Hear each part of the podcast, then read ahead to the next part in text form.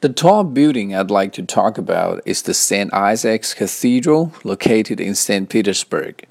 I went to Russia last month with my wife. There, we saw numerous architectures, among which the St. Isaac's Cathedral is one of the tallest architectures we actually visited. It is as tall as 40 meters, so that it can be seen from a rather distant spot.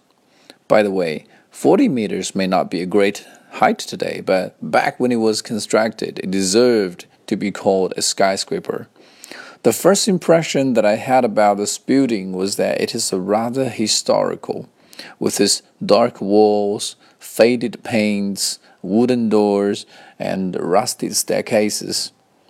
In stark contrast with its old walls, the building has a, a shining golden onion dome a dominant feature of Byzantine constructions.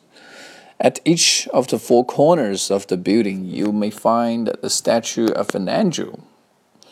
At the top of the building, there is a colonnade that is accessible at the cost of only 200 rubles, where you can enjoy the panoramic view of the city. My wife and I decided to appreciate the sunset of the city from the top of it. But what we did not expect was that at the top of the colonnade, the wind was so strong and cold that we must hug each other to stay warm. And we waited for around one hour, but we couldn't stand uh, the cold anymore.